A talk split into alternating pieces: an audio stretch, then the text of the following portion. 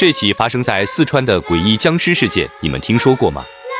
考古队挖出一具古尸，奇怪的是，这具古尸并没有腐烂，身上还缠着好几圈绳索，而在这具古尸的额头之上，居然贴有一张符纸。就算是外行人也会明白，这张鬼画符般的符纸是镇尸用的。欢迎收看《诡案实录之四川僵尸事件》。那是二零零五年九月二十日。那一天，四川省南充市朱家沟村东侧的山坡上，一支考古队正在抢救性发掘因暴雨引发山体滑坡而显现的古墓。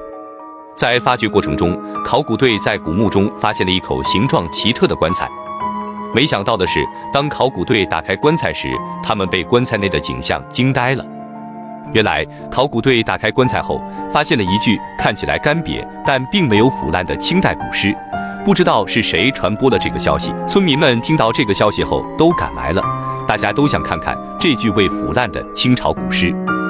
看到这种情况，为了防止村民破坏考古现场，考古队副队长张青无奈之下，立即与当地警方取得了联系。警方深知事情的严重性，迅速派人前往现场，而带队的正是秦头和他的师哥风队。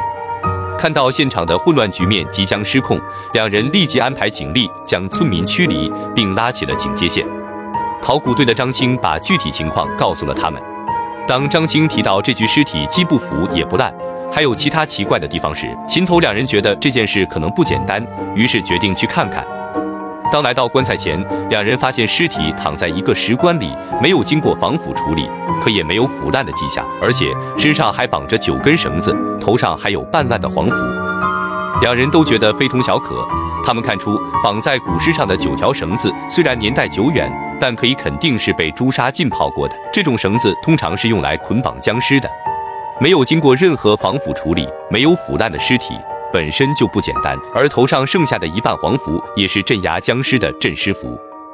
秦头立即喊来张青，要他让考古队把尸体烧掉。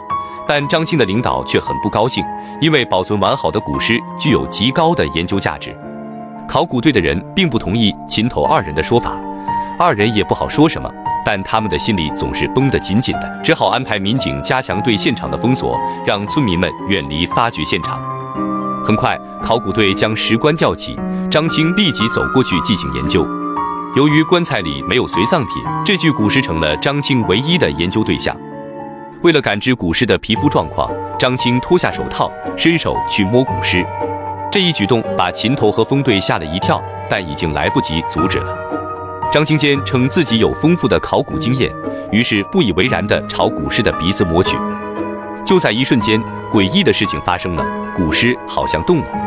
就在张青神色严肃、认真地盯着古尸的时候，古尸突然坐了起来，猛地睁开紧闭的双眼，用毫无感情的眼神盯着张青。张青吓得倒在了地上。坐起来的古尸张大了嘴巴，发出咆哮的声音。这突如其来的一幕让秦头两人顿时吓了一跳，这具古尸真的诈尸了。在场的警察和吃瓜村民都看到了这诡异的一幕。看到这一幕，秦头两人立刻分头行动，准备对付僵尸。